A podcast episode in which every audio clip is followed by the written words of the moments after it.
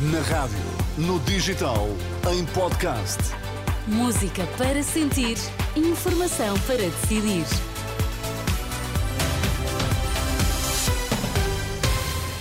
No arranque da edição das 5, os destaques que marcam a atualidade deste domingo.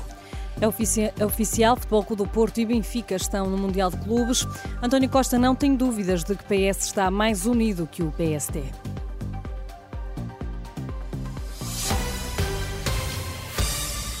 A FIFA confirma a presença do Futebol Clube do Porto e do Benfica no Mundial de Clubes. A prova vai ter a primeira edição em junho de 2025 nos Estados Unidos.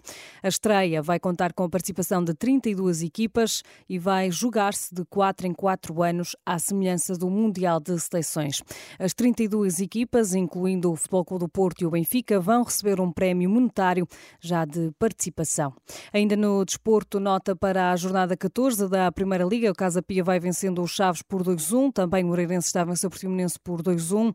Mas logo às 8h30, o Sporting de Braga recebe o Benfica, jogo para acompanhar numa emissão especial da Bola Branca.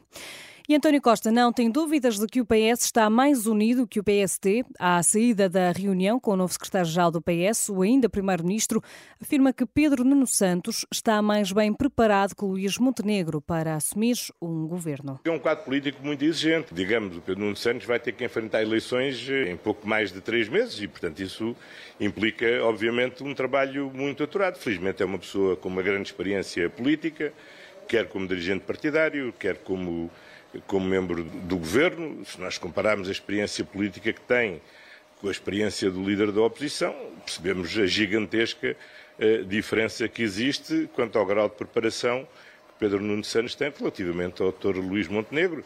Também percebemos bem como esta energia que o PS revelou nestas eleições, uh, eu diria que o PS está seguramente muito mais unido depois destas eleições do que o PSD ao fim de vários anos já de liderança de Luís Montenegro. Declarações de António Costa à saída da sede do PS no Largo do Rato, em Lisboa, onde passou hoje o testemunho do secretário-geral do PS, Pedro Nuno Santos, depois de ter estado nove anos na liderança do partido. Já Pedro Nuno Santos acredita que não é o líder do PS, que a direita gostava de ter. Em reação às críticas dos partidos à direita à sua eleição como secretário-geral do partido, Pedro Nuno Santos diz estar pronto para combater o PST e a direita.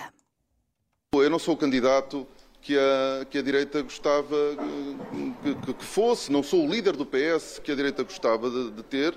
Agora, uh, com certeza que nós, nós faremos um grande combate a esta direita e ao PSD para ganharmos as eleições do dia 10 de março. Eu não vou comentar apreciações sobre o meu discurso, porque, como devem imaginar, não estava à espera que o discurso que eu fizesse ou aquilo que eu venha a dizer seja algum dia ou em algum momento elogiado pelo PSD. Isso é que seria de suspeitar.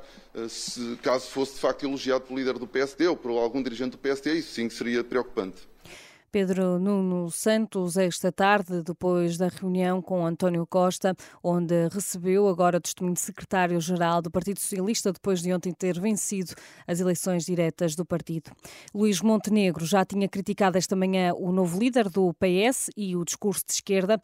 Em declarações jornalistas em Aroca, o Luís Montenegro diz que o discurso de Pedro Nuno Santos não diz nada às pessoas, afirmando que o PS andou oito anos a vender uma ilusão.